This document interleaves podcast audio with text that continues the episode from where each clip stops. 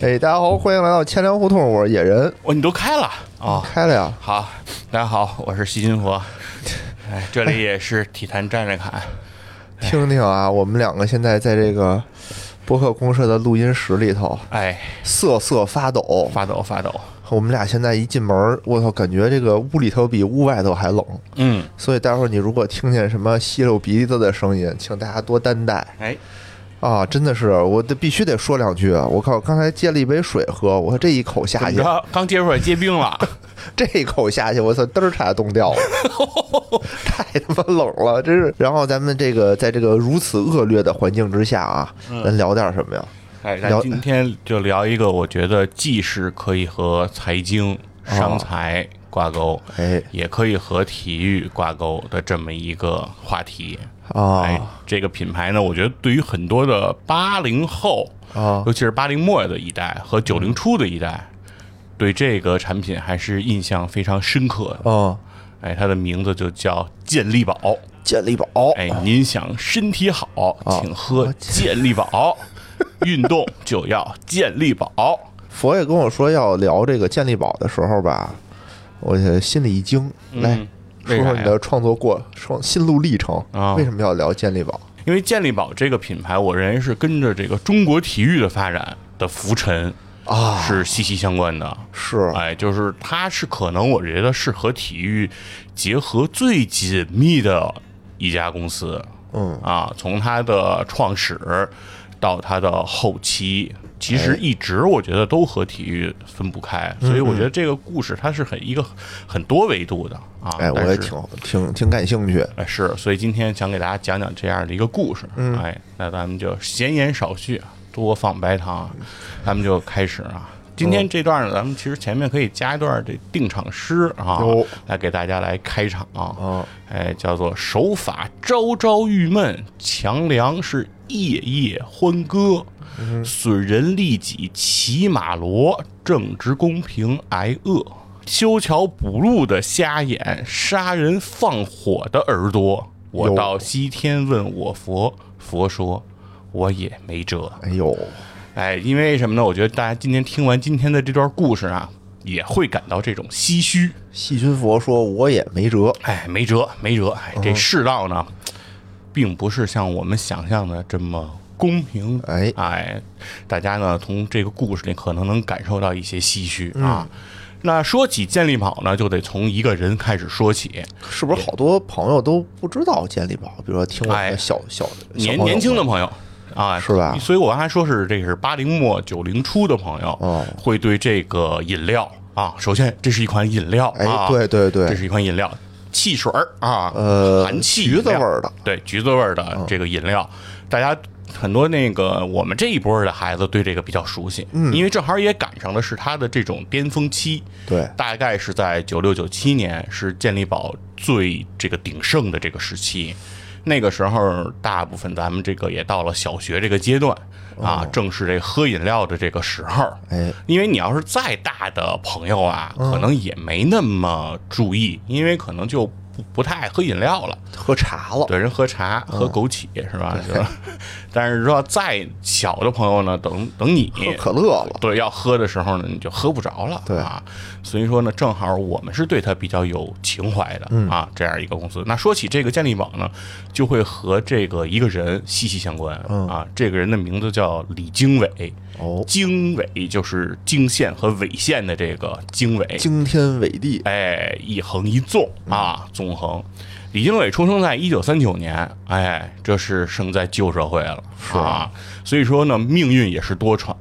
他等于是刚一出生的时候，其实他父亲就已经去世了。哎呦，万恶的旧社会！对，就因为说他父亲，因为三九年嘛。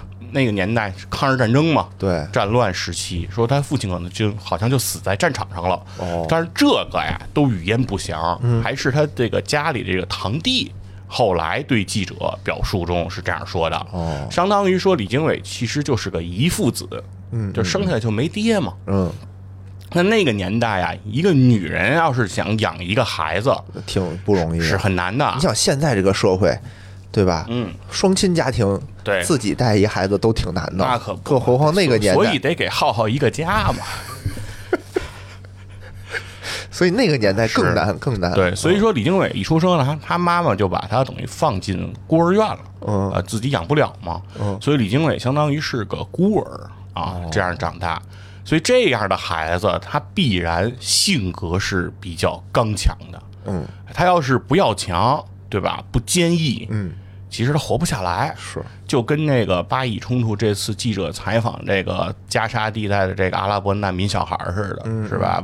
问他说：“你长大以后想干嘛？”嗯，小孩回答：“我可能就长不大，哎呦，真的挺我就应该可能活不过这冬天了。”事实上呢，好像两周以后，这个小孩确实就死了。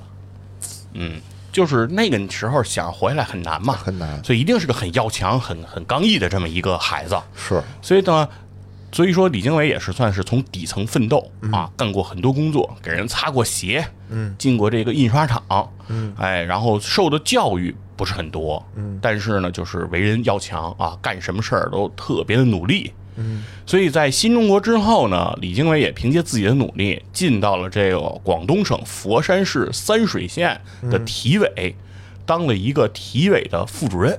哦，哎，就是搞这个体育运动，哎这一块儿。而且李经纬啊，对这个体育运动确实有一种非常的热爱。嗯，作为这个体委副主任期间啊，就有人说这个李经纬经常啊参与这个一些给人民群众举行的这个运动比赛当中，我自己也参加。自己也在场边助威。哦哦，并且呢，就是深入群众，嗯，哎，作为体委副主任呢，不摆官架子，嗯，甚至呢，能弯下腰去给这个运动员即将上场的运动员去紧这个鞋带儿，哦。说一会儿可别摔了，别受伤了，说明这个李经纬还是对自己的工作呀兢兢业业的。是。但是呢，就是因为他这个性格比较刚强，比较刚直，哎，眼里不容沙子，所以他的这个仕途啊不是很顺。所以在七十年代的时候呢，李经纬啊就被从这个体委里啊给 K 出来了。有。哎，当时说是平调，平调在当时佛山市三水县的一个酒厂，说你去那儿啊当副厂长去吧，哎，就不让干这个体委副主任了。哦，那说是平调，但其实呢，对于很多这个圈内人啊、局内人啊的视角来看，说其实这是一个跟贬黜差不多的啊行为。为什么呢？就是因为三水县这个酒厂啊，经营状况非常的恶劣。不好，说当时啊，就剩下几个酒缸，哎，就没有什么像样的生产线了。说这个厂子就马上就快倒了，就几乎就是要让他去背锅，对或者是有没有可能是看着他这个能力出众，想让他过去去扶大厦之将倾呢？哎，这个不好讲，但是当时很多人的视角上看，嗯说这是一种贬黜的这种行为，哦因为那个时候啊，还是这一九七三年。嗯就是我们的经济还没完全放开，还不是这个改革开放的这个大浪潮的这种环境下明，白？还是计划经济？，对那个时候，其实对于这种酒厂的生存啊是非常不利的。是但是李经纬这个人呢，确实他刚强，他坚毅，而且坚毅脑子也活，嗯因为人家干得多呀，对吧？擦鞋的干过，是。什么印刷厂的干过，码头的工人什么的，恨不得也干过，嗯。就是对这种经营一个东西，他很有想法。嗯。所以当时他就一到这个厂长厂里当这个副厂长，就他就开始组织这个厂去生产这个米酒，嗯，甚至生产这个啤酒，嗯，哎，然后很快呢，他就亲自带着人到这个广州市各大酒楼、餐馆里去推销这个产品，嗯。地推。嗯，这样一来呢，就给这个酒厂等于算是谋出了一条生路。哦，所以这个酒厂逐渐啊就扭亏为盈了。其实那会儿的这个厂子呀，它不是说它就是它生产东西它卖不出去，嗯，是它生产不出来东西，是。对吧？因为当时的需求是远远大过于供给的，而且当时还有一个情况啊，是大部分这些厂子呀嗯都有一种等靠要的心态，就是说计划经济，计划经济嘛，就是你分配我生产什么，你跟我要什么，我再生产什么对，生产完了，我完成了任务，完事大吉。没有人去想着说我怎么去开拓销路啊这些事儿。对，其实市场上的需求是非常大的，你只要哎稍微跑一跑，稍微做出点东西来，都能卖出。是，所以李经纬他也确实很卖力气，嗯所以呢，这个厂的这个效益呢就逐渐变好了。嗯李经纬也从这副厂长就变成厂长了。正常的啊，这立了功了吗？哦那肯定是变成了厂长。那正厂长去哪儿了呢？呃，那就是人家可能又高升了呗，哦对吧？就是那有了业绩，这对吧？人家不得又到，因为毕竟这是一个国企单位，是是对吧？你是厂长，你也是国家干部嘛，对对对国家哪儿那可能有更重要的地方需要人家这个厂长了嘛？有可能。对，然后李经纬呢就继续做这个厂长，嗯，但是李经纬呢，在这个八十年代的时候，他有一次啊去广州出差，嗯，他喝着了一种饮料，嗯，叫可口可乐，哦，哎，因为七九年改革开放嘛，正好八十年代初的时候，正是这个两乐啊，可口可乐、百事可乐重回中国市场。哎，这个时候，李经纬第一次喝到这个东西之后，他当时就被惊艳到了，哟，说这世界上哎还有这么好喝的东西，看似酱油，是。喝着挺挺好喝。哎，甜丝丝，还有点韵味，哎哎，有点焦糖的口感，哎，非常不错，而且还感觉到有点提神的功效。对，说这个东西有点意思，说这比我们厂生产这啤酒好喝感觉好喝，而且他觉得啤酒毕竟只能给大人喝，而且哎大多数都是男性消费。是是吧？他觉得这个东西男女老少这不是都能喝，这肯定是一个非常好的产品，所以他就回去以后就有了这样一个想法，说我也想生产这种饮料，嗯啊，我要做出了一个这种饮料，那多好呢！我们这厂子生产啤酒跟生产的饮料，这包装线也差不多，对，完全可以用得上。感觉他们那个啤酒也不怎么样。哎，那当然当地小品牌嘛，小品牌对一个西岸的这个啤酒厂，是是是对吧？能能有多大呢？那这个时候呢，正好呢，这也是我们国家开始大力发展这个体育运动，哦所以国家上有一种倡导，就是希望就是社会的各界哦都为这个体育运动哎去出一份力。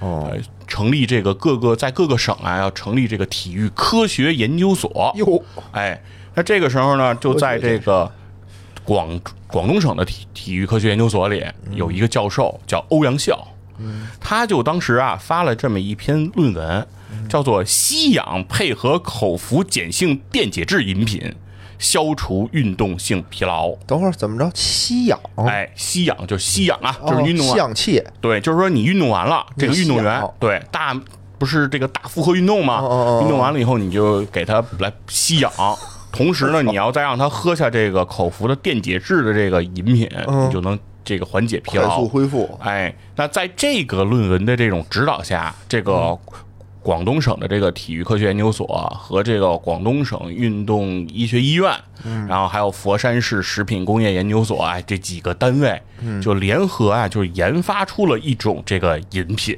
嗯，这饮品的名字叫什么呢？叫醋超量恢复合剂运动饮料。哈哈，极老长的一个名字呀！啊，听着很牛逼。哎，如果当时卖不出去如果当时就按这个名字推向市场，哎，那这个今天我们就不用做这期节目了啊，就没有了。所以当时李经纬就了解到了这么一个配方，关键我听着那个像是什么什么违禁品，哎，对，就是促超量恢复合剂运动饮料，哎，对呀。超量恢复合剂啊，这么一个东西，听上去很玄嘛。是啊。李经纬就找到了这个欧阳笑教授，就问他说这是一什么东西，而且想就说尝一尝。啊，李经纬一喝，觉得哎，味道非常不错，哦。而且跟这个欧阳笑教授交流下，他发现说这个是可以帮助运动员快速恢复体力的，哎，这么一款产品，并且呢，欧阳教授还表示说，这东西啊，不光运动员能喝，普通人也能喝。这一下就给了李经纬这个一个特别棒的灵感，说我要正在寻觅的这款饮料，这我不就找着了吗？嗯这个运动员能喝，普通人也能喝，而且口感还不错，喝上去确实还挺不挺舒服的这么一个东西。我要是开始生产它不就行了吗？于是他就和欧阳笑教授哎拿下了这样的一个配方，哎就想要去生产这个饮料。但是他觉得呢，如果这个产品的名字叫促超量恢复合剂运动饮料啊，估计是不行，只能在魔兽世界里卖，是合计，他？记也记不住，是吧？记不住太长了。所以当时李经纬就灵机一动，给他起了个名字，嗯叫健力宝。哎，哦这三个字儿就是李经纬亲自起出来的。所以说健力宝这个东西一开始它是真的是一款运动饮料，哎，对它，不是一个碳酸哎碳酸饮料。哎，对这个事儿还真的是有过这个争议，就是说嗯这个健力宝它是不是碳酸饮料？嗯，这个健力宝公司是给过官方说法的，嗯就是健力宝不属于碳酸饮料，哦它的叫法应该叫含气运动饮料，还是运动的哦对，它叫运动饮料，只不过它含气儿，不能叫它碳酸饮料。他说，因为店里边官方怎么说呢？说因为碳酸饮料对身体有百害而无一利。而健力宝对身体有百利而无一害，两者之间差距是巨大的啊。哦，这我操，这么神奇！对，这是当时健力宝公司这个官方的说法啊，一种说法。但这个时候呢，这个而且当时一起参与这个饮料研发的有一名这个医生啊，叫陈新金这个医生。陈新金医生的这个哥哥是一个书法家。嗯啊，所以当时他就帮着这个呃李经纬写下了“健力宝”这三个大字，哦所以那三个字儿是挺好看的。现在大家对在这包装上还能见到这三个字儿，嗯依然沿用的是这个人写的这三个大字，哦就是从健力宝创始到现在，这个字儿就没再变过嗯没变过啊，就没变过了。那这个饮料有了研发了，有了这个产品的创意想法了，哎，嗯当时是李经纬就想到了一件事儿。说是一九八四年的四月份呀，嗯。要在广州的这个白天鹅宾馆，召开这个亚足联会议，哦。啊，就是说这亚洲足球的这个各个官员都会来到这个广州白天鹅宾馆，来商讨关于亚足联发展的相关事宜哎有这么一场大会。当时李经理就说：“我打算赞助这个会议，哦，给这个会议啊提供这个赞助饮料。”当时所有厂里的这些员工，包括参与研发的这些科研工作者，都惊了。嗯，就说咱还没生产出来呢，哦就还不没有具备批量生产的能力呢，你就要去赞助了啊？咱拿什么赞助啊？对啊而且李经纬还提出说啊，咱这饮料啊不能拿塑料瓶儿灌，嗯，就要用易拉罐必须使用这铝制易拉罐儿，为什么呀因为？它高级。当时中国国内啊是不具备生产铝制易拉罐儿的能力的。哦，就压根儿哦我们生产不了。对，所以说世界上当当时中中国市场上能用易拉罐灌装的这个饮料，主要就是两乐。可口可乐和百事可乐，哦其他的都用不了易拉罐。是哎，所以呢，这个时候李经纬说：“我得用这易拉罐灌装的。”嗯，但大家就更来呀更震惊了，说：“对啊，哪儿能哪儿去弄啊？”李经纬也有办法，大街上捡哎去，只是间接啊从香港嗯采购了这么一批易拉罐，嗯，但是自己又不具备灌装生产的能力，所以又找到了这个百事可乐在广州的这个生产的工厂，嗯嗯，委托人家帮忙灌装了这么一批这个健力宝，那人家同意吗？这百事可乐不得开百事可乐就同意了吗？就是哎呦，瞧人家那会儿是多大方，对，就是运作的嘛。哦这个这个李经纬就是跑过去把这事儿给谈成了，说帮忙生产一下吧。当时生产了二百箱，嗯，一生产出来，马上赶在这个会议前就送到这个亚足联的这个会议上了。所以很多人都会认为这个健力宝跟体育的这个联姻啊，是在这一九八四年的洛杉矶奥运会上。嗯，其实不是。是早在之前的这亚足联会议开始这是第一次。对只，不过这个会议不是那种对对大众的，哎，对吧？这个会议呢，主要是内部的，但是亚足联的这个这些参与这些会议的这各国足协的这些官员，亚足联的官员也很惊讶，嗯，就没有想到中国还能提供出这么高档的易拉罐易拉罐装的，哎，喝亚上足连人也没见过喝上去，对味道呢和这个口感还很新颖，哎，很独特的这么一是不错，对这么一款产品，就觉得很不错嘛，啊，也不比可口可乐差，是。哎，所以说当时呢，对这个饮料的评价还是非常高的。嗯，但就在这个会议呢开始之后，没这件事情过去没多久，李经纬就跟大家说呀，说我的下一步目标，嗯，就是希望赞助出征一九八四年洛杉矶奥运会的中国代表队，哎呦，我赞助他去。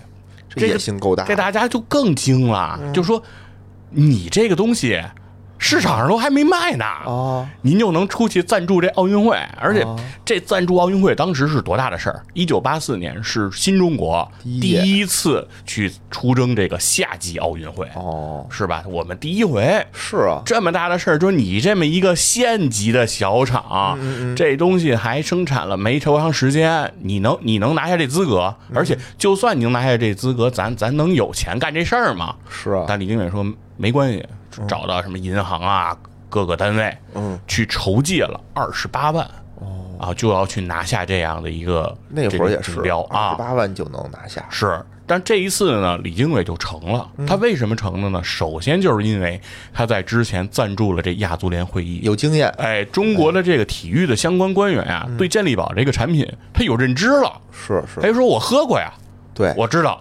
哎，领导，我跟您说一下，这个产品我我喝过。相当于进了这个入围名单，哎，而且呀，在众多的这个竞标单位当中，健力宝这个产品是唯一使用铝制易拉罐灌装的。哦，当时中国代表队想，对啊，我们这个东西是要拿到美国去的，嗯，那我们得拿一个包装新颖，得跟国际跟得上国际潮流的呀，嗯，你说你拿一塑料瓶灌装的这种拿出来，这在外国人面前这不丢脸啊，叠份儿啊，对吧？你看人家健力宝。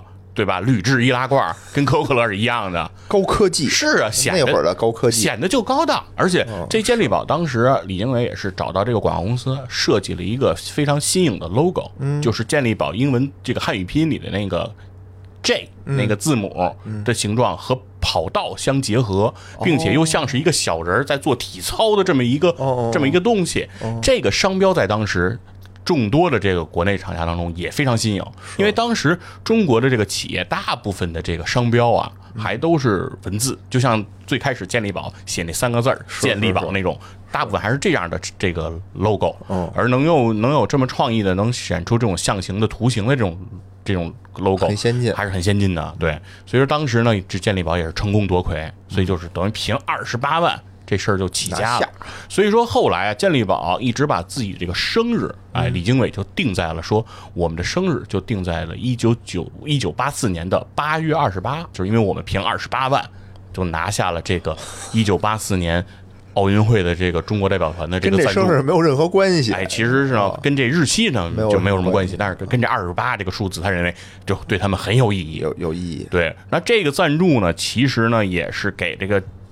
这个健力宝算是一炮打红了，是因为这一九八四年这次这个奥运会洛杉矶奥运会之前，其实咱们在这个办奥运到底挣不挣钱？哎，这个节目里其实也重点讲过这个八四年的洛杉矶奥运会。是，其实对于整个奥运会来讲，八四年的洛杉矶奥运会都非常的有意义，对吧？尤伯罗斯巧妇能为无米之炊啊，是啊，这通过这次奥运会赚了个盆满钵满，为后面开了很多的这个开端。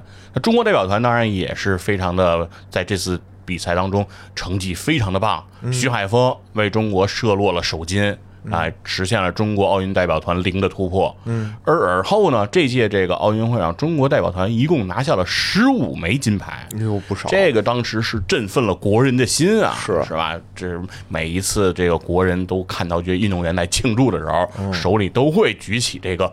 健力宝这个饮料，哎，那这个民族自豪感油然而生。对，这个广告宣传效果是油然而生的。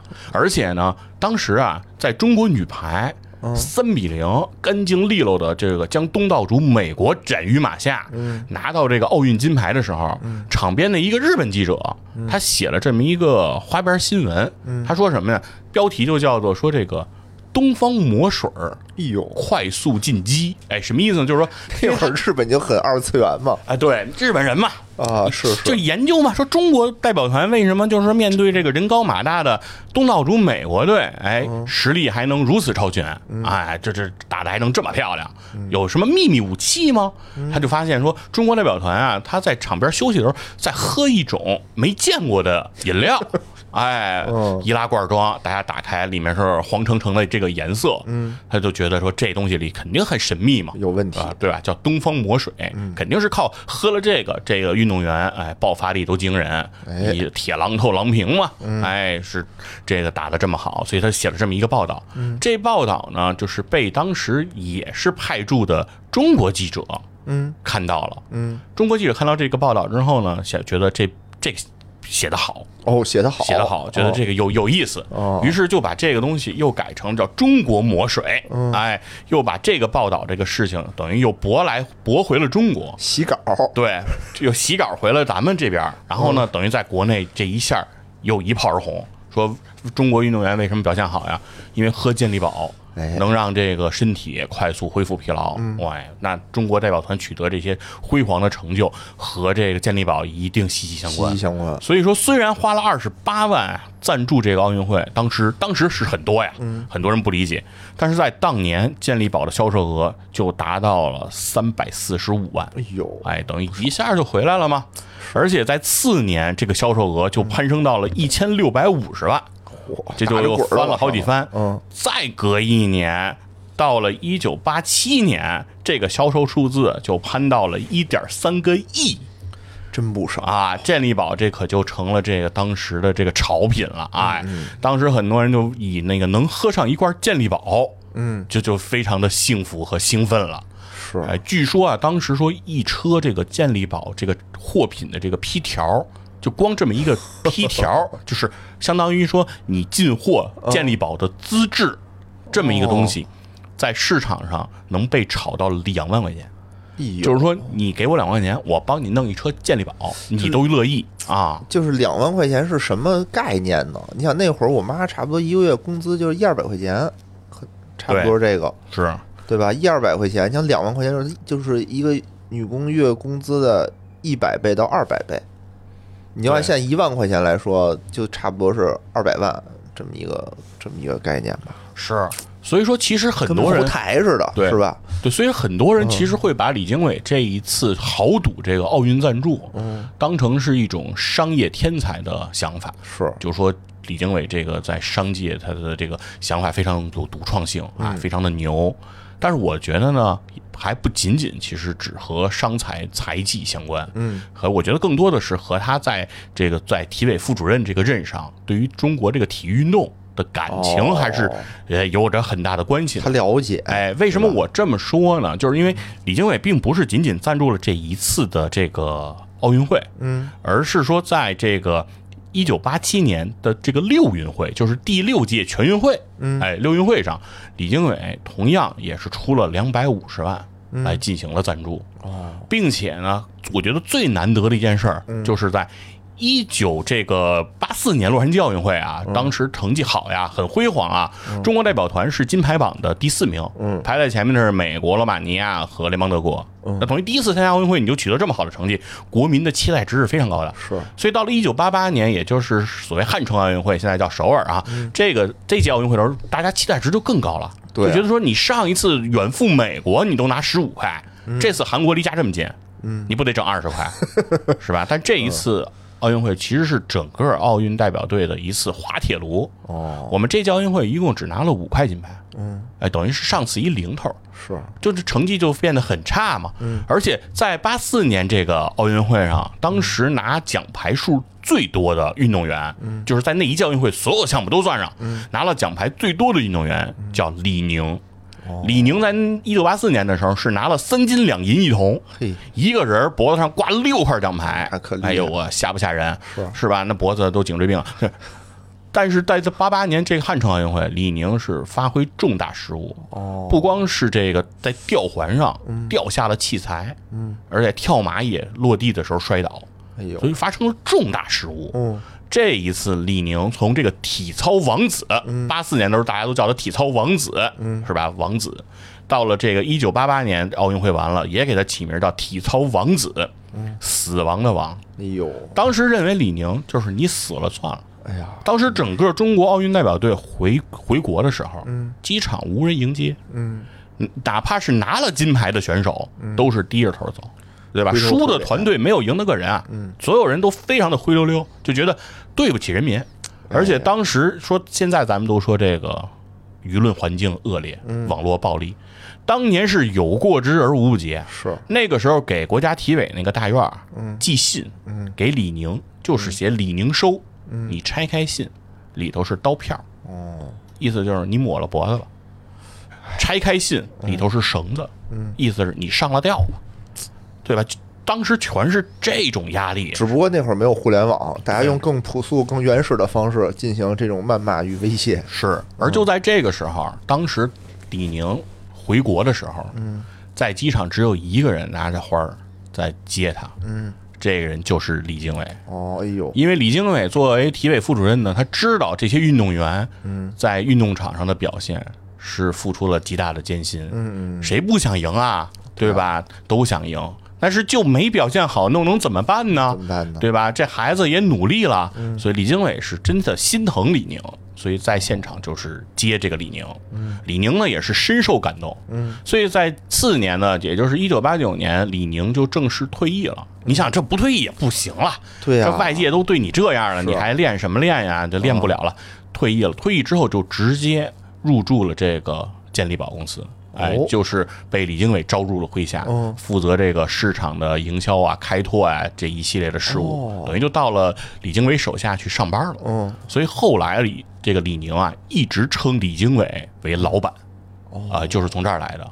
而再隔一年，到了一九九零年，大家就知道李宁这个运动服饰品牌是运动服装品牌就成立了，运动服装公司就成立了。而这个项目的启动资金一千六百万，给这笔钱的人就是也是李经纬，李经纬，对，健力宝公司拨款了一千六百万，支持李宁去创业，嗯嗯嗯，开设自己的这个服装品牌，哎呦，那才有了吴京现在身上的中国李宁。哎，而且啊，四年之后，也就是到了一九九四年，李宁在这个专业团队的这个建议下呀，说这个品牌公司它的产权要明晰，嗯，就是李宁服装到底是归你李宁的，嗯，还是归健力宝的，嗯，这事儿你得咱得弄清楚了，因为公司越来越大了嘛，嗯，你发展的大了，到时候股权不明晰，你这个事情会出问题的，是。所以李宁就又找到李经纬说，希望把这件事情办成。而李宁找李经纬的时候，压力是非常大的，因为他觉得这是有一点点要背叛的意思，嗯，对吧？就是你给我钱，我把买卖做成了，我现在说我要单飞了对，吧？单飞了，对他觉得这是对不起李经纬的。嗯，而李经纬呢，对此是表示非常的支持，说该飞就飞，该分就分，不是说要分清楚吗？嗯，那就分清楚。而李宁就逐就分年啊，把这个当时李健力宝拨款的这一千六百万，嗯，是分批次的。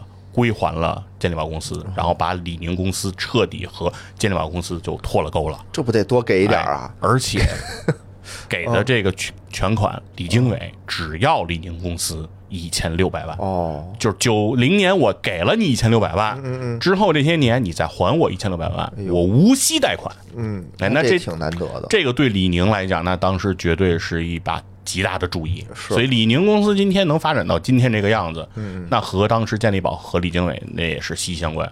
所以我说，呃，李经纬他不是一个说就着体育的热潮就去蹭一把的这样的人。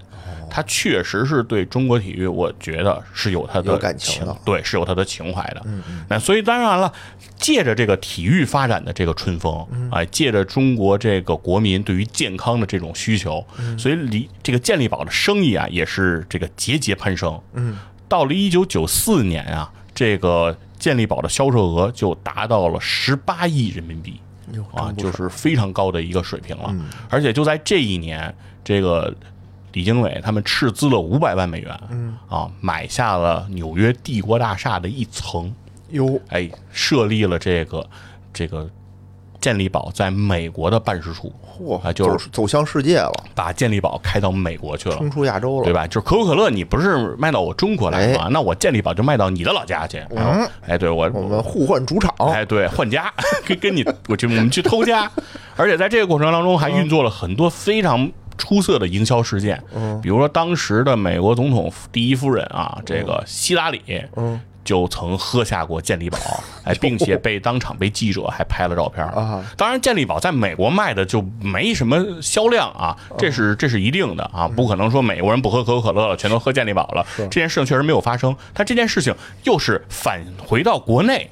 对呀，给国人带来了极大的震动。你想，我啊靠，希拉里都喝，是觉得这个品牌太成功了，而且带有非常强的这个民族自豪感。那我们喝了，我们就跟希拉里平起平坐是，了。所以说当时也有一一个 slogan 嘛，叫“健力宝让世界尝尝中国的味道哎呀，真牛逼，听着”，就听着就是那么的提气。啊哎，对，而且而且这个李经纬这个人确实他在营销上是有一些才华的，嗯，他是第一个独创了这个叫拉环有奖这样的一个营销方式，对，这是李经纬独创的，哦。而且是真的是大奖，嗯。是最高奖是五万块钱。好像是那会啊儿，，就是一拉开这一拉环，你一中奖就能去找到这个健力宝公司去兑换五万人民币。是。九十年代初的五万啊，啊，那是非常大的，非常非常大。第一年，李经纬就为此支付了两百万的这个奖金，而第二年人中，对李经纬不仅仅没有就是取消这个活动，还把奖金总额提升到了八百万，嚯，就是因为这个。他发现这个拉花有奖这事儿对大家真的是一种刺激，哦。因为其实这种饮料啊，比如说可乐呀、健力宝呀、什么雪碧呀这些，其实对于很多消费者来讲是无差别购买。嗯，就是可能我赶上哪个我就拿哪个了，是。对吧？就是你说去吃个饭请个客，我摆哪个都行，哎，那怎么能让人家说我就光买我的不买别人的呢，那就是我这个拉花有奖就起到很大作用。就我不仅请你喝饮料，我还送你一注彩票。哎，对，相当于这个，啊对吧？就是比如说我要是万一中奖了呢，那这是多好的事儿。就算没中，不也没事儿吗？是对我买那个也花一样的钱。对哎，所以这个是给了当时非常大的刺激。所以到了九六九七年的时候，这个健力宝的这个销售额啊，就达到了六十亿人民币。就是非常惊人的一个数字了，嗯，而且在这期间啊不，过那会儿咱们的通货膨胀也比较啊，是正好是这个这个人民币这个贬值那个那个时期，九三九四开始贬嘛啊，对，但是六十亿人民币也是非常高的一个数字。是那是。啊，而且在那个时候呢，就是李经纬这个人就是能看出来他为什么在这个体制内，在当时体委副主任的时候，让他把他给贬黜到这个酒厂当厂长了。嗯，李经纬这个人性格确实很刚直。哦，当时就有人找到这个李经纬的这个堂哥，嗯，说是托你，嗯，给这个李经纬说说，帮我弄一下这个这个，帮我进点健力宝这个货，因为供不应求嘛，谁能买卖健力宝，谁就能挣钱，嗯。但是李经纬就说：“你要来看我，我请你吃饭可以，嗯，但是想要从我这儿拿一箱健力宝走，拿不了。那拿不了。哦呦，哎，就是自己家亲戚没戏，不行哎，就是没戏啊。那就吃顿饭吧。对，就是非常的非常的硬。所以从这个时候起呢，其实李经纬虽然是这个健力宝的公司的实控人，嗯，但是真正这个健力宝公司的这个股东其实是三水县政府。你是一国资企业吗？对他只是厂长，对，是你是厂长。厂长，你是经理人，嗯你其实并不是实际控制人，对，对吧？这家厂子还不是你它，不是一个私企，对对不对？这个时候其实冲突就很多了，嗯而冲突的集中爆发就是在这个健力宝的这样一个巅峰时刻。嗯，当时在说一九九四年这个健力宝十周年的时候，嗯健力宝公司的排场做了有多大？当时是请了全国的经销商来这个三水县这个健力宝公司来开会，嗯，开会的这个这个迎接的这个旗帜，就是沿街插这个彩旗，嗯，从广州一路插到了佛山三水，哦呦，就是这么大的一个插牌面啊，那这跟月子二发布差不多，是。是吧？锣鼓喧天，彩旗飘扬，那是啊，人来人往，那非常的热闹，非常做的场面非常的大，但是也是在这个过程当中，逐渐就和当地政府有有着很大的矛盾了。当时李经纬就说啊，觉得我这个企业不可能一直蜗居在这个佛山三水这一隅，嗯，我肯定未来是要面向国际，走向世界。我都纽约，对我纽约我都都。都都买了楼了，啊。对吧？那我不可能老在这个三水县待着，是。所以当时就要斥资十亿，嗯。要到广州，他要盖一个健力宝大厦，哦。要把公司总部从三水迁到广州去。有。那广州嘛，国际化大都市嘛，嗯。这才能配得上我健力宝这样一个大品牌的身份。嗯。但是呢，三水县就认为你这样的行为就相当于是对我三水县的这种背叛了，对，因为三水县的这个财务啊、财政嗯，就指着你，完全依赖健力宝。哦说巅峰的时候，三水县大概百分之七十到八十的税收，嗯，就是来自健力宝的。嗯，当时三水县的县委书记曾经说过这样的话：说三水县的职工每这个领到一百块钱的工资，嗯，其中里头有四十六块钱是健力宝给的。哦，哎，就是这么一个没有三水，只剩一水了，嗯，对，就是如果健力宝你搬走，那你对我的这个纳税影响太大你对你对我的这个这个呃劳动力的这个解决，你肯定会有有很大的问题嘛。是所以当时其实矛盾就非常的深了。但是而且还有一件事儿是，就在这个佛山三水的健力宝的这个工厂的对面，嗯，其实一直有一个常年的烂尾楼。嗯，有一个大厦呀，就是后期这个资金不到位，就一直没有盖好。嗯，这个其实一直是三水县政府心中的一个疤。想让健力宝给对，当时就一直动员这个李经纬，就说你把这个楼给盘下来，把它当成你总部，这事儿就完了。就成了然后我们也可以配合，再给你一些当地比较有利的政策，是不是？你帮我们把这事儿，因为谁来了都看见这么一个烂尾楼，对吧我们施政的这个能力也是被经常被质疑。嗯，说这样的话，你帮我们解决这个问题，我们也能帮你发展的更好。而且咱们不是自己家的企业吗？对啊还不能帮忙？李经纬就是不同意，哎，我一心一意就要去广州建这健力宝大厦。你哪怕别去广州，你去佛山，我觉得也好说，对，是吧？对，就是要脱离这个这个行政的干扰。这个对，而且就在这个时期呢，李经纬也是想要做这个企业改制，嗯，就是说想脱离这样一个国企的这样一个身份，股改。所以李经纬当时就在筹划这个去香港上市。哦啊，而且在整个的过程当中，上市的这个进程啊非常顺利。嗯啊，很快就是马上这个事情就要成型了。嗯，那就在李经纬这个管理团队提出要通过上市之后收购股票，来增强对健力宝公司的控制的这个时候，嗯。三水县政府以李经纬没有香港常驻居留权为由，限制李经纬的管理团队去收购上市以后发行的股票。就是说上市可以，你发行完股票你也不许买。哦，那李经纬就认为，那这个上市如果不能让我增强对公司的控制，嗯，那我上市干嘛呢？对于是，他就把这个上市行为给终止了，就老子不上了。啊，对吧？你先拿个香港身份，对，也没说拿香港身份，反正就是他把上市这个事情就给终止了，就说我不，那那我就不干了，对吧？而且就在此时，他也想到说，既然我要想，既然想增加这个控制权，我就得把你三水县政府手里控制的这个健力宝的这个百分之七十五的股份，嗯，我得给他买回来，对吧？因为现在你占的不少呢，对，嗯，这因为整个主体是国资企业嘛，是对，肯定是政府为主。但是山水县政府呢，当时就的想法，就因为跟李经纬已经闹掰了嘛，嗯，就说已经感觉出来不想卖给李经纬，哎，就是说他们确实当时也想到说健力宝这公司啊得往外卖，但是他们也不想卖给李经纬。有。为什么？就是从九七九八年开始，健力宝整个的财务报表就开始越来越不好看了，嗯，这个健力宝就开始面临一些亏损了，嗯，但并不是说健力宝这个饮料的销量。和品牌受到了影响，嗯，最主要的是健力宝这个时候开始尝试在各个领域去进行投资，哟，他旗下开始做房地产的生意，哎，因为有健力宝大厦了嘛，对对对，开始做房地产的生意，嗯，然后开始做这个度假山庄的生意，有，甚至还开办了这个古广明足球学校。哦，哎，甚至四川的这个郫县豆瓣厂也有他们，他们也给收购了啊，这个有点不着边了啊！你说那个什么什么足球学校，什么房地产，我都能理解。这豆瓣酱，这跟他有什么关系？豆瓣酱也收了，运动豆瓣酱，吃完了以后，对吧？跑步有劲儿，然后还成立了这个健力宝的这个药厂。啊，就是等于产业布局就变得非常的凌乱了。是，那为什么会形成这样一个情况呢？其实这也是李经纬的一个算计，就是因为李经纬知道自己要花钱收购健力宝，嗯，而健力宝当时的这个品牌资产已经非常大了，嗯，所以怎么做才能让自己就是有能力，或者是付出比较小的代价把健力宝收购呢？说白了就是把企业做小点，做小点，对，做的哎，做的利润摊薄一些，哎，这样的话资产评估上就没有那么有利。嗯，其实这也是李经纬的一个策略。而这个三水县政府其实也看出来了这点，所以就说那就抓紧赶紧卖。嗯，当时就联系了一个买家，是新加坡第一食品。嗯，哎，这是一个外资企业，就说把这个健力宝就卖给这个新加坡。嗯，而这个消息一经这个。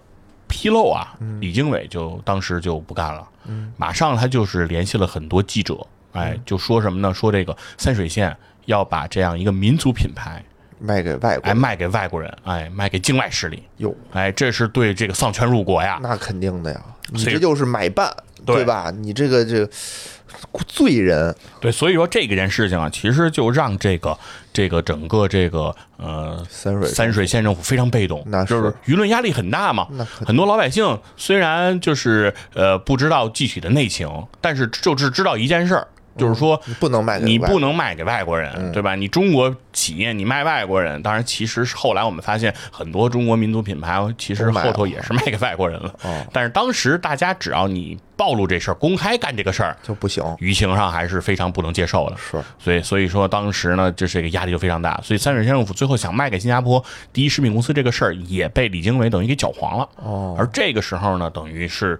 把这个三水县政府也是逼到了一个悬崖边上，嗯，就说那等于相当于说不卖给你不行了呗，嗯，哎，对吧？而且李经纬还跑到这个当时这个浙江，哎，娃哈哈找这个宗庆后，嗯，说什么就是三水县要卖这个健力宝，要不然你们买了，你可别买哦，你可别买啊，哎，你可别买，就是老哥给我一面子是吧？我我创立这么一品牌不容易，嗯，我现在就想我现在就想买它。你要是接了它，我就不行了吗？我就买不着了吗？你最好别买。所以等于是，其实，在整个这个饮料这个圈呢，食品中国的食品企业圈呢，也没有什么人敢出资来接。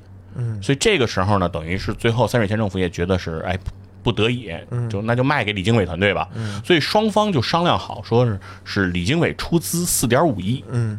把这个健力宝对团把他的团队呢，把这个健力宝的公司就买下来，嗯，哎，他来实际控制。其实双方这个事情已经当时谈妥了，嗯，但是呢，就是三水县政府要求李经这个李经纬一次性，嗯，你把四点五亿给我拍出来，嗯，李经纬手里没有那么多钱啊。所以等于他就是当时忙着就是四处去这个筹钱，嗯，哎，说现在筹筹够了这个钱就赶紧收购，然后把这个事情落听，他就在忙这个事儿。这个时间其实已经来到了两千零二年了，啊，这个时候，而这个时候呢，突然之间啊，就在李经纬这四处这个收购啊，就是四处筹钱，想要把这个健力宝给买回来的时候，有一个人横空出世，嗯，哎，叫做张海，嗯，哎。这个人在这个报纸上看到了三水县政府要这个出让这个健力宝股份的这样一个消息，嗯，他立马就像这个蚊子见到了血一样，嗅到了这里面的机会，嗯，他就冲到了三水县，我要买，哎，我可以出资哟，买谁呀？他那么有钱，哎。那就现在就得说说这个张海这个人了。张海这个人的形象啊，特别有特点。哎，长得非常的方正啊，方正，就是你去看他的脑袋，就是为人方正。就是我看那个，我看那个现在有一些那个网上的那个搞笑图片，有一个就是脑袋特圆的人，说什么为人圆滑，然后另外一个人脑袋特方，然后过来说脑为人方正。张海就是为人方正，哎，长得就是有点异象，哎，不像个正常人，确实不像个正常人啊。一九八八年啊，这个张海十四岁的时候，就是因为这个学习啊非常的不好，嗯，受不了这个学校的管教，嗯，所以等于就中途辍学了，哎，当时十四，正应该上初中嘛，那家里没办法，说就把这个张海啊送到了一个这个花钱就能进的一个武术进修班哎，因为张海是河南人，那个时候在河南那个那个少林哈，是那个的习武之风非常的盛，对，就说练个武吧，可能未来比如说像王宝强一样是吧，是去演电影，对，有可能有那会儿还没有王宝强啊，对，就是，但是那会儿李连李连杰已经已经火了嘛，少林寺是不是？所以那会儿习武之风非常的盛，是。张海的家长估计也是这个想法啊，把他送进去了，而张海在这个时候。他觉醒了一件事儿，嗯，因为一九八八年正值气功热哦，哎，就说据说啊，当时得有全国得有六千多万人就痴迷这个气功，是是是，什么当时什么气功超人张宝胜，哎，海灯法师，这些人都是非常的炙手可热，周围人都练气功，就很火呀啊！所以张海这个时候发现自己的特异功能哟也觉醒了。啊，他有什么特异功能？对，他就说啊，我也有特异功能，我也会这气功，我也是大师。嗯，张海有什么特有什么特异功能呢？他有一个特技，说是他嘴里含一片树叶儿，嗯，含到嘴里，嗯，一会儿再吐出来，嗯，大家会发现这树叶儿变小了，哟，而轮廓却不发生改变，大叶子就变成小叶子了，再把小叶子含回去，再一吐出来，大叶子又回来了，这有什么用呢？非常的。非常的神奇吧？他要狠点别的啊，小变大，还有点用。神奇不神奇？当个保健品什么的还是不错的。神奇不神奇不神奇？哎呦我操！还有觉得，就算神奇啊，但是我还有说是还有觉得，还有说张海老师给大家表演，能让时间倒转。哎，张海拿出一块表，自己一发功，这个秒针就往回走了，就逆时针走了，开始也很嘴里吗？不很嘴里啊，就就就就是发功啊！哦，就拿着一发功，哎，就逆时针转转了，时这叫时光倒流，是不是？爱因斯坦那都不叫事儿，不叫事儿是吧？是是是，哪个叫爱因斯坦是吧？哪个叫波尔？在这个这个张海面前，这都不叫事儿，大师嘛，气功大师嘛啊！所以当时他就靠这个，那是已经就是在当地非常有名气了。当时就有人报道，就是他叫气功神童，岁数小啊，年轻啊。能为又高深啊，对吧？我觉得那会儿啊，那会儿那个再这么发展下去，咱们这遍地都是 X 战警。哎，已经就是有一种就是非常这个这个有有很高的人气了，有很多的这个粉丝了。狠嘴里边打边，但是张海跟一般人不一样，就不一样在这儿了，他没有停下自己进这个修炼的脚步。在这个期间啊，他认识了一些这个藏密的这个修习者，啊，结识了还这个有吗？结对结识了这个藏密的活佛叫夏日东。哦，哎，据他说呀，他和这个夏日东又去修炼了四年。嗯，等到等于是十八岁，也就是一九九二年，张海又一次出现在了大家的视线当中。嗯这一次的张海，嗯，就不再是简单的气功大师了，那是变成了这个藏密气功大师，哟哎，又加上了藏密的这个神功。哦，这次张海出来之后说什么呀？说自己这神功啊，可不光光是变树叶儿了，嗯。很多的绝症患者、肿瘤、恶性肿瘤、啊，肝硬化，都能治，哎的患者啊都能在他的面前神奇复原。也很嘴里嘛。哎，很多说这个推着轮椅来的这个病人，张海一发功，站起就走。狠一狠，哎，狠一狠，不用狠，就是站起就走。不用狠，就说自己哦这个这个这个功法呀非常的厉害非常的强。说召集这个受众站做这个气功表演，嗯，动辄就上千人观摩哦哟，啊，追随者甚多。嗯，而且张海还说，就是我的这个气功啊，它不仅仅能治病，不仅仅能作用人体，还能怎么着？还能对这个农业生产能够增产增量。哎，说是很多的这个种子经它的这样的一个发功培育，什么烟草种子什么的，产量都颇丰，极大的提升了产能。你说漫威他们写那么多英雄、超能英雄，怎么就没有往这方面去写？所以就没往这四个概念画上去 去发展，说没有一个说是投入到生产建设当中。对呀、看我们这张海破坏，马上想到这，个而且说啊工业上通过他的这个神功发功。也能极大的提升这个产量和能耗。哎，以前一天两吨煤，现在一天就一吨了。哎，有了张海，太牛逼了。而就在这期间啊，其实他的那个所谓的那个师傅活佛这个夏日东，嗯对他的这个如此高调和出格的这种表现，嗯，是提出了很大的不满。有。哎，就是说声称就是和这这个张海要断绝这个关系，割就是说就是他跟我没关系啊，他他他他这都是胡扯。但张海对，但张海的观表表表达就是说，因为他能力青出于蓝了。哟，嫉妒我，嫉妒我了，哦嫉妒我了啊！没办法，这老年人嘛，他他这个这个能为还是有限。是年轻人，我身体更有活力，所以我修习的更加深厚。哦，哎是，所以说当在这个期间呀、他还结识了这个河南省社科院哲学所的这个办公室主任孙岭，嗯啊，成为了他这个忠实迷弟。哦。哎，非常信服他，觉得张海能耐太大了。嘿在所以就在这一年啊，十八岁的张海，他就在河南社科院底下成立了叫藏密文化研究所。哦，十八岁出任了所长，嘿，这厉害啊！，这可就有了官方身份了。是是。那这一下就更一发不可收拾了。所以在这期间呀、张海就是曾经啊在五台山办过这个这个研习班儿。嗯，哎，据说呀受众达到三四万人，哎，而且还办了不止一场，而且这个收费就是按人头收费，平均每人一百块钱，嚯，在当年的一百块钱，很多了，哎所以说工资嘛，所以很快啊，张海没用几年，嗯，就积攒出了过千万的财富。嚯，哎，就是一下，你看九十年代初期，嗯，人家就上千万资产了，嗯，而且当时的这个张海才二十多岁，是吧哎？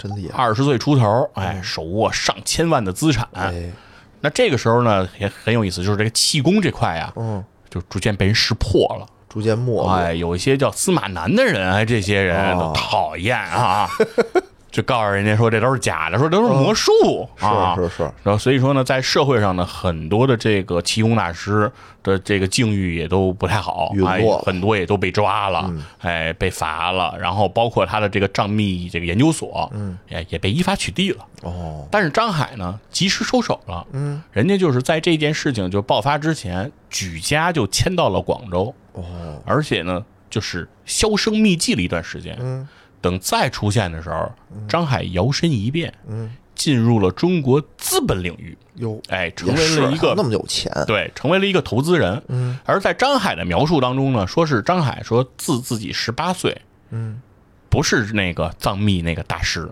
嗯，是十八岁的时候到了香港康达公司就任职了。哦说我为什么这么有钱，就是因为我投资啊，有眼光哦，就啊我不是之前那个练气功的张海，哎哎。我是靠投资的投资挣的，投资挣的钱。哦，但是呢，对于自己的第一桶金由何而来，嗯。哎，语言不详啊，说的不是特别清楚。反正就说我反正没给人打过工，哎，哦。我是天生的这个这个生意人啊，天生的这个法眼如炬，我说什么火是什么火，一本都是万利啊。投资圈内人，哎，对我们钱就是这么挣的，哎，怎么哦着？你服不服？哎，嗯对，就就这么牛逼啊，就这么有钱，哦是是。反正现在很有钱，而且他成立了当时叫凯蒂系，哎，这也是中国当时投资界的几个系啊哦，他也成立了一个系，当时据说和这个德隆系，嗯。什么什么那个中科系，哎，这些系啊。实德系啊，这些系都是并称的，就是说在中国资本市场领域只是这呼风唤雨的人物。嗯，哎，那很快呢，这个张海在那个两千年到两千零一年这段时间，嗯，他就通过这个投资这个叫东方时代，哎，这个公司，嗯，控股了当时由三十六所高校，嗯，联合创办的中国高科，哦。成为了这个中国高科的董事长。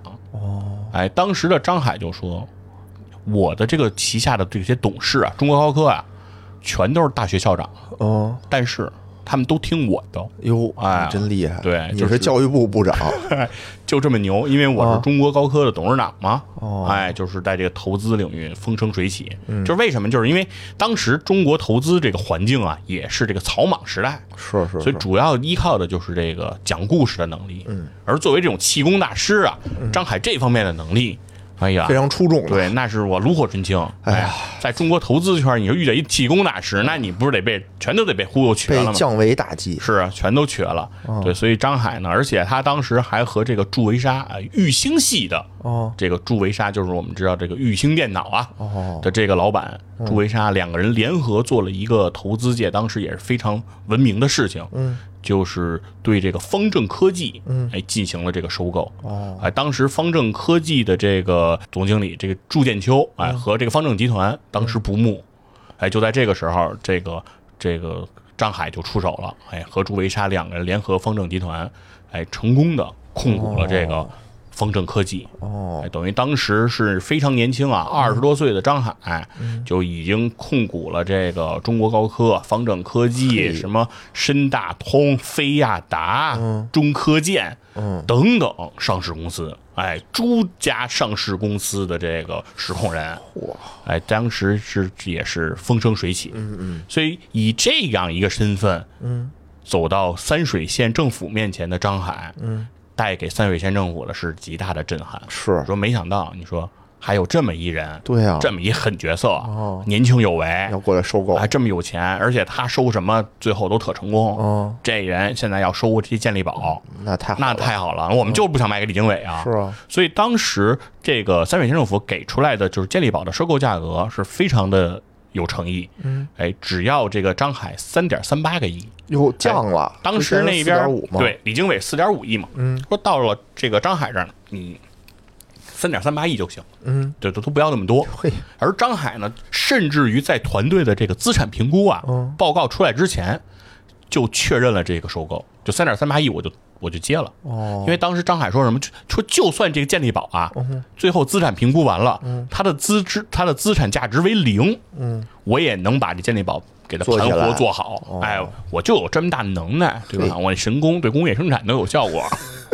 天天啥也不干，对着这个发功，是啊，我哦。就就是说他人家就豪言壮语嘛，所以这也给三水县政府非常大的这个这个这这个激励，就说那给交给他肯定没问题，嗯。哎，肯定是好事儿。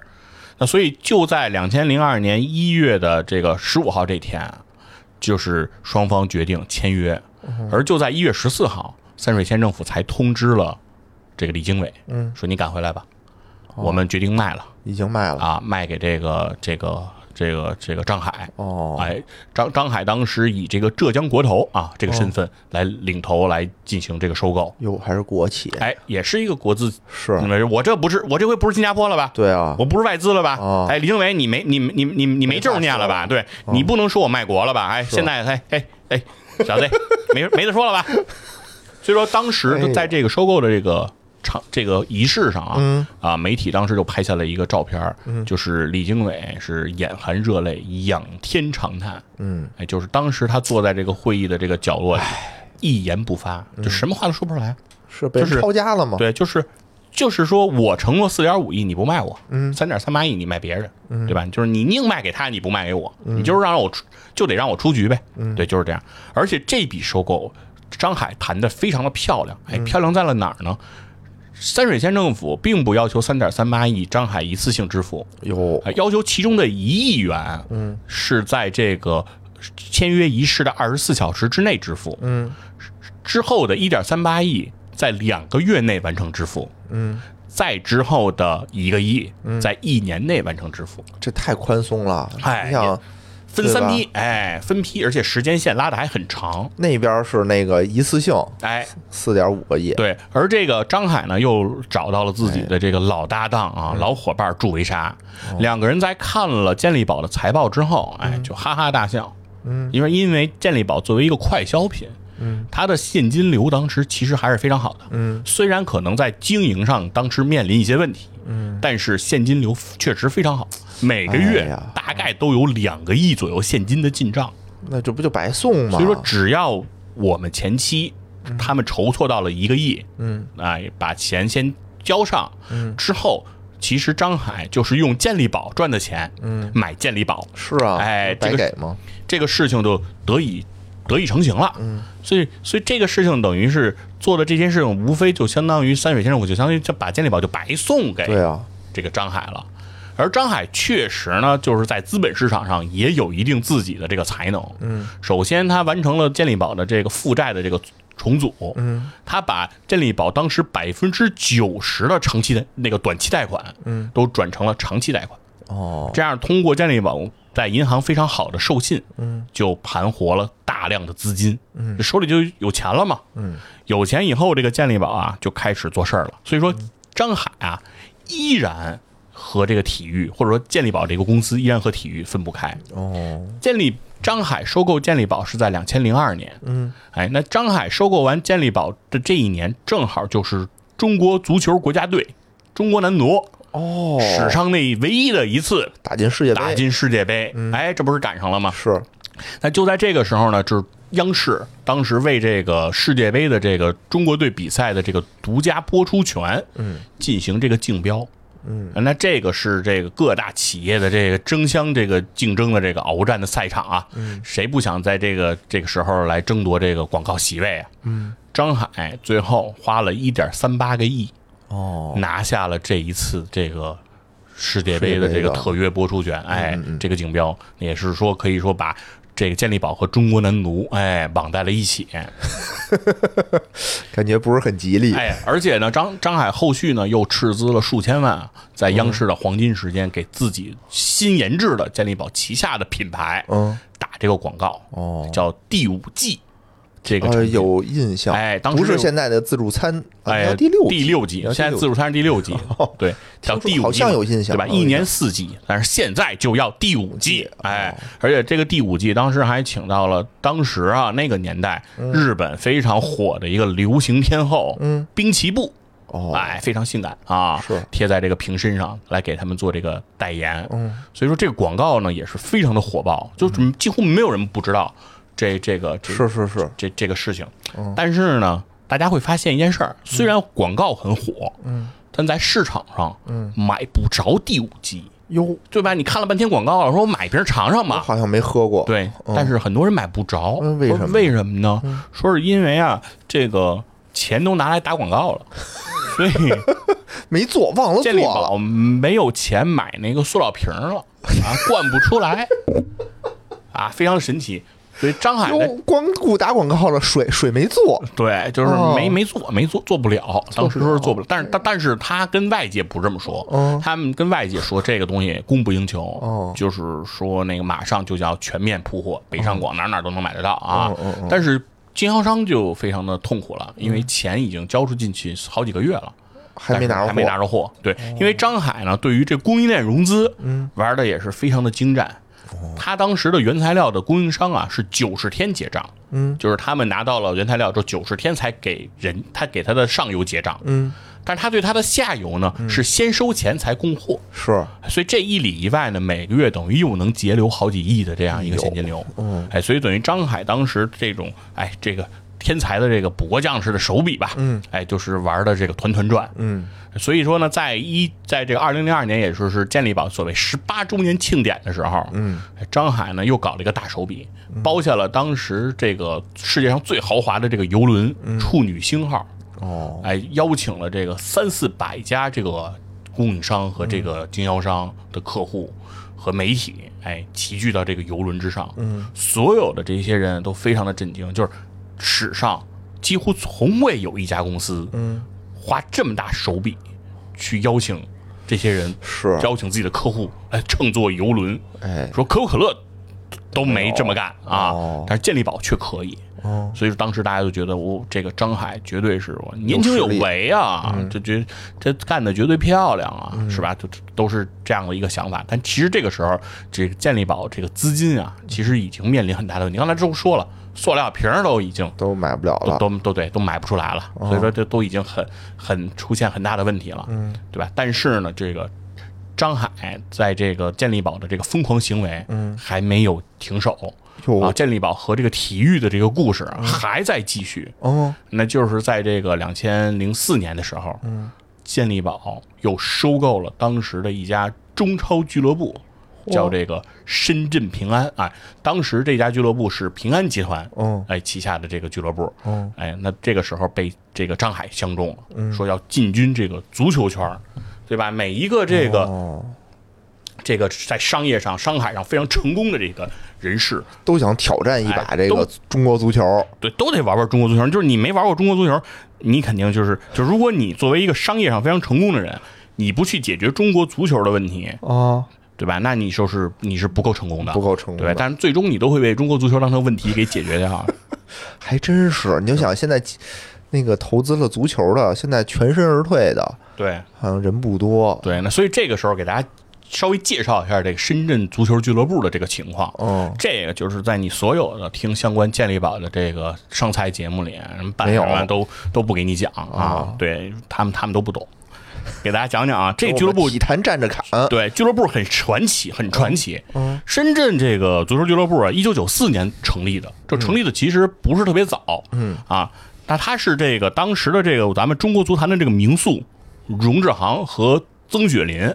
哎，这些人来打造的。嗯，当时要打造这个俱乐部的口号喊出来是什么？就是国内领先，亚洲一流，世界知名。哎，非常的有野心啊。是，而且一九九五年啊，这个球队他九四年不才成立嘛，九五、年他就升进了中国足球的甲 B 联赛，就是当时的第二级联赛哎，甲 B 联赛。那当年升入这个联赛，当年的冠军就是深圳俱乐部。哦，哎，所以深圳队升甲 A 了很。强嘛，对，所以九六年他就到了甲 A 了，嗯哎，等于就是中国足球的顶级联赛。是所以当时被称之为这叫什么呀？这叫足球俱乐部的三连跳啊！是，九四年成立，九五年假币夺冠，嗯九六年升升甲 A，是吧？这个记录是非常的快的，这是是中国这个足球职业足球俱乐部史上的一个记录，嗯所以当时也被称之为叫做中国足球的深圳速度。哦，就深圳不就是什么几天一天楼吗？是是吧？盖的几天一层楼，盖的特别快，对吧？嗯深圳发展什么都好，所以当时觉得对大家对这个俱乐部也是寄予厚望。嗯，所以在一九九七年啊，中国平安集团就全资收购了深圳足球俱乐部，哦就非常看好他嘛。是所以，一九九八年呢，俱乐部就聘请了当时亚洲足坛的名宿啊，韩国人车范根。嗯，因为车范根当时在德甲效力期间啊，是拿过德甲最佳外援这些荣誉的哦，还在这个亚洲方面应该算是非常成功的当时的这个呃足球运动员。嗯嗯后期也是这个韩国国家队的这个教练。嗯。所以说这个时候车范根呢给挖来了，嗯，担任这个呃深圳平安俱乐部的这个主教练。嗯。九九年呢，车范根呢率队保级成功，哎，让这个深圳平安俱乐部在甲 A 算是站稳脚跟了。是。哎，就这么多年啊，一直也没能也没有降级，哦。发呃发展呢还是哎比较喜人的。嗯，那接下来哎，钱粮胡同的听众非常爱听的部分就出现了啊，有给大家说一说，在这个两千年的三月二十七号啊，有一个报纸叫《足球报》，嗯这个报纸它以头版头条的形式报了这么一个新闻，嗯，说是深圳平安队的六名球员在比赛之后在球队住的这个酒店里招妓。等会儿哎这怎么是钱粮胡同听友哎，特别爱听哎的呢？是不是爱听？被主教练塔瓦雷斯当场抓获，哟，不是哎。被警察抓获，哎被主教练被主教练抓获。获，，而且当时这个描写非常细致，非常细致，咱得细细细细讲一下啊。说是当时深圳这个平安这个俱乐部啊，去踢这个甲 A 比赛嘛，嗯，比赛输了，嗯，比赛输了。这个主教练塔瓦雷斯是个巴西人，嗯。巴西教练，巴西人嘛，对吧？以足球为生命，是吧？非常热爱足球。但是呢，比赛居然来我一巴西人搞足球的，我来中国带一个队儿，比赛还赢不了啊不很烦闷。所以说到了凌晨两点啊，这塔瓦雷斯都失眠。他也没睡着。他睡不着，嗯。他在屋里就乱转，就难受，就、嗯。就就反思啊，怎么又 怎么又输了？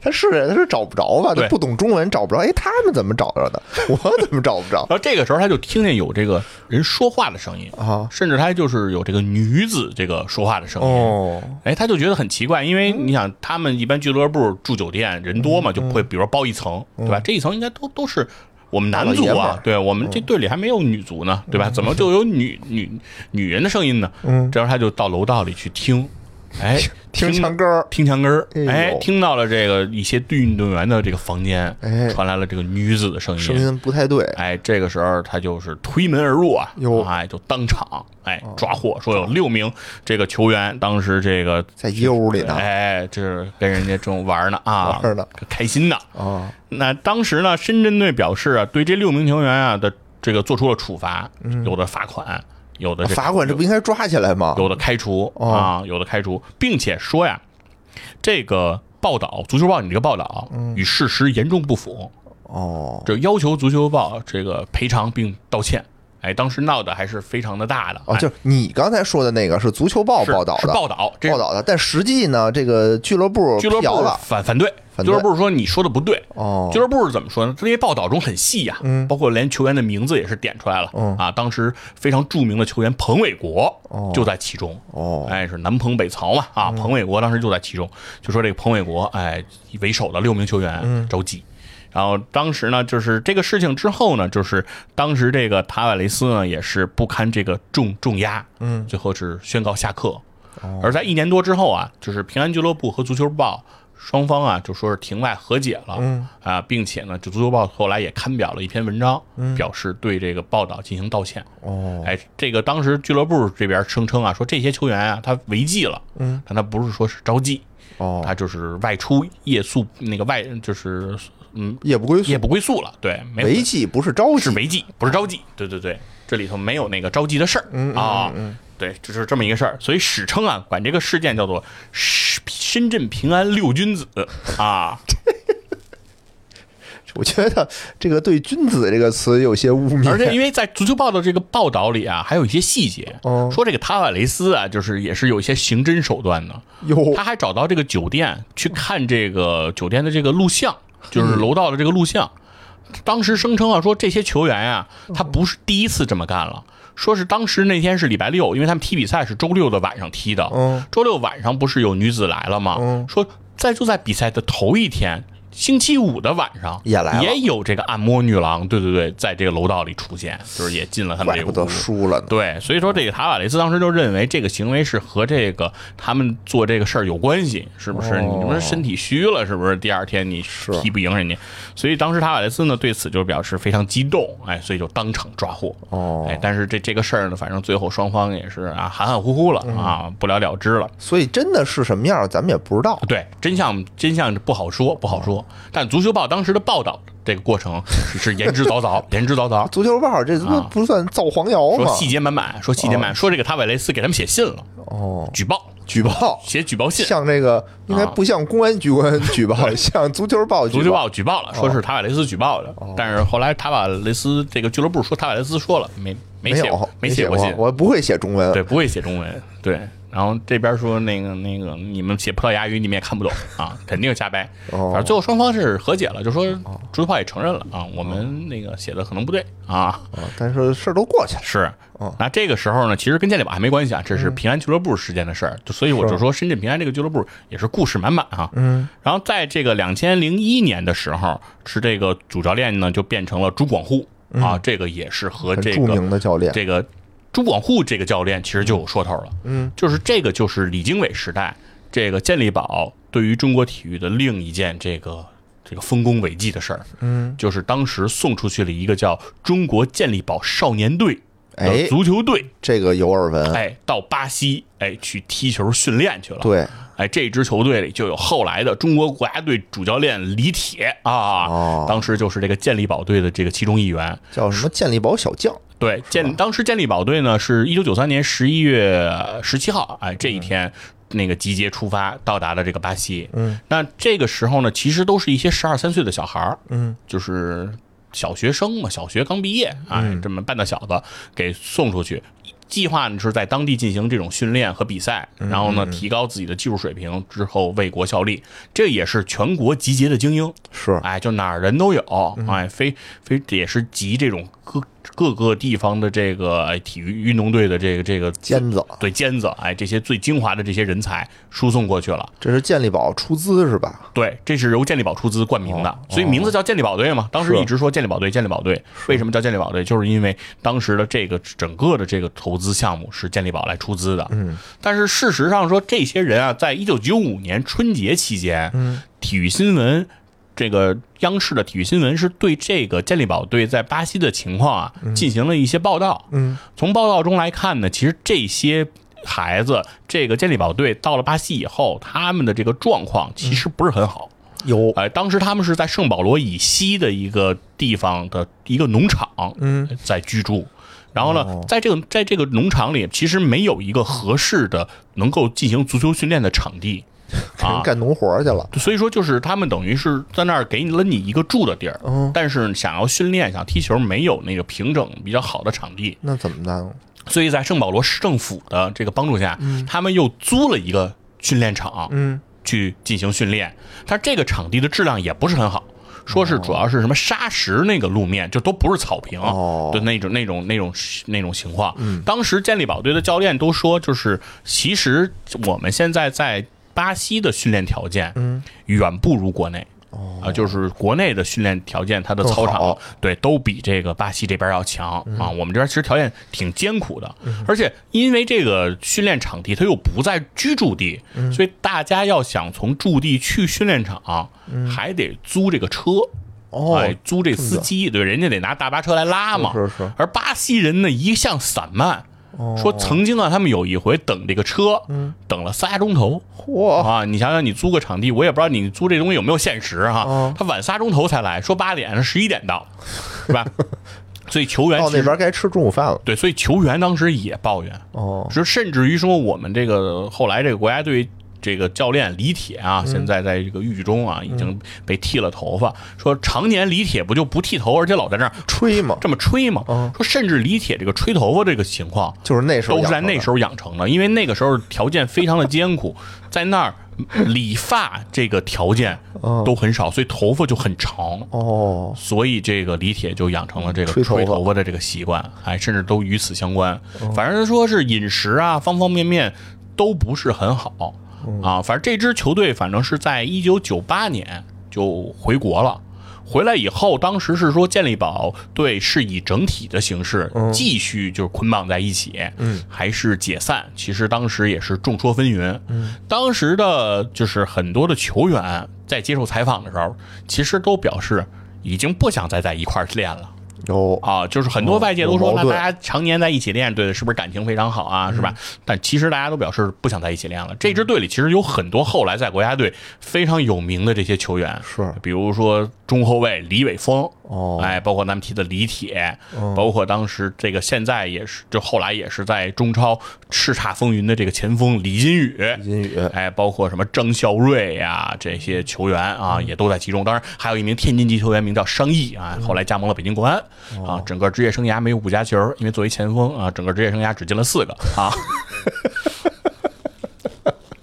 哎，这总之都是都当时都是很多的这个这些人才，但是对他们进行采访也挺逗的。我因为我看了一段他们回国以后进行的这个采访、啊，就说你们是想就是继续绑在一起去踢这个什么甲 B 联赛啊，还是想就是说那个去去能够去到各个俱乐部？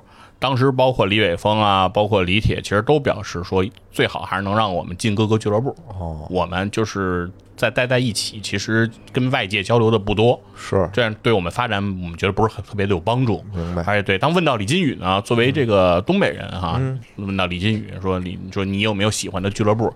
啊？李金羽当时表示说我是前卫环岛和北京国安的球迷，你自己已经挑好地儿了，是就是自己有有有想去的地儿啊哦。当然他他也既没去前卫，也没去国安啊，嗯因为后来就回辽足了嘛。嗯，那这个是当时这个健力宝的一段一段故事。虽然啊，就是说整个健力宝青年队它这个发展呢，当时不是非常的好。后续这些人马上回国以后，就参加了一九九九年的这个土伦杯啊，就是这个青青年的 U 十九的这个比赛，在这个比赛里排名垫底啊，踢的也不是非常的成绩，不是非常的出色。但是呢。毕竟这也是健力宝或者李经纬为中国足球，我觉得做出的一个努力，是甚至曾经这也是在中国最被寄予厚望的一辈这个足球的年轻人啊。是但是呢，我为什么刚才提到了这个这个事儿呢？就是因为这个时候深圳队的主教练朱广沪，嗯，当年就是中国健力宝青年队的主教练。哦啊，他就是这一任的当时的主教练啊，所以当时朱广沪回国的时候也说，就是对于未来，就是健力宝队是马上解散还是能够继续，他也不知道，嗯。啊，他说反正我们也是没有任何的这个对对未来非常的渺茫，嗯，哎，其实这个感觉其实和当时就是他们回国的时候那个状态，因为九三年他们出去的时候，是健力宝是指这个公司的。上升期，嗯，也是对他们寄以厚望的一个时代，嗯，而他们回来的九八九九年，确实也是健力宝开始面临对问题的时代，所以感觉整个浮沉的曲线，哎，也是有点映映射啊，而且也没有第二届了哈，就这不是说我一波接一波的，是。就这一波。就，就搞了这一次，嗯。所以当时也是中国足球非常重要的请进来和走出去这样的环节。对，所以请进来就是请了那些洋帅，对吧？是是是。施拉普纳这些著名的洋帅进来，那走出去就是把我们的这个球队打包送了出去。嗯，对，当然是整体效果现在来看都不算好，啊，都不算好。那时间就到了这个两千零二年，两千零二年，这个深圳足球俱乐部拿到了甲 A 联赛最好的成绩，嗯，就是联赛的亚军。哦，哦，而这个亚军啊，当时啊也是仰仗着这个我们北京国安的名宿啊，谢峰啊，当时是深圳队的这个助理教练了。哦啊，当时是其实国安当时跟深圳队他们两个这个球队的这个积分是一样的。嗯，哎，那到底谁排第二，谁排第三呢？嗯，哎，中国足协非常有创造性的实现了这个抽扑克牌来决定。不是看净胜球吧？应该啊，对，没有没有没有球，抽扑克牌，抽哦抽抽扑克。然后当时魏克星抽了一个圈儿啊，就是嘎的，哎，抽了一个圈儿出来，就十二嘛。嗯，哎，当时魏克星就觉得自己稳了稳了，这么大的对吧？那五十四张牌里圈儿也算大的了，是啊对吧？但是没想到啊，这这个谢峰啊，作为自己的前队友，啪一翻出牌来是张 K，哇嗯哟对，后来很多人说这里头有猫腻儿啊，对吧？中国足球有猫腻儿也正常，反正最后深圳是 拿到了亚军，这是在甲 A 时代他们最好的成绩了。哦，对，到了两千我老拿亚军，不稀罕了。对，然后到了两千零三年啊，这个张海刚才说，嗯，就收购了个深圳这个俱乐部，嗯嗯，有说是这个当时张海是出资了五千万，嗯，有的说是出资了一个亿。啊，哦反正不知道这个众说纷纭，对五千，反正大概的出资就是五千到五千万到一个亿之间。嗯，从深圳平安就买下了这个健力宝，并且呢，之后他就是动用自己这个超能力啊，嗯，是把当时的这个李伟峰，李伟峰其实那个时候最开始还在埃弗顿，就是在英超踢球，哦。但是在英超出场机会寥寥啊，不多。不怎么能上场。嗯，但是为什么能出去呢？就是因为这个是深圳当时哎埃弗顿这个俱乐部是科建赞助的。刚才说了中科建，中科建的董事长是谁呀、中科建董事长是张海啊，是。所以所以说李伟峰回国呢，那肯定是来健力宝。哦。啊，并且当时上国国当时的国脚李毅啊、杨晨。郑智、郑斌啊，这些国脚也都是这个这个深深圳队的这个球员，所以当时有一个说法，管这个健力宝叫“皇家健力宝”啊，就是国脚最多的这个这个球队。是那那这支球队呢？这个时候他不都已经连塑料瓶都买不起了吗？哎水都生产不出来了。但是在这个足球场上，哎，这是这非常的非常的成功。当时深圳队跟咱们现在差不多呀，对吧？我房子我都盖不起，账我都还不上了，但我还得玩足球。是，所以说两千零四年就是因为实力确实强嘛，嗯国脚非常的多啊，所以说这个时候这个深圳队最后在那个时候拿下了自己整个职业联赛史上的第一个联赛冠军，哎，提前而且是好像是提前两轮就夺冠了，哎，真厉害。成绩非常的好。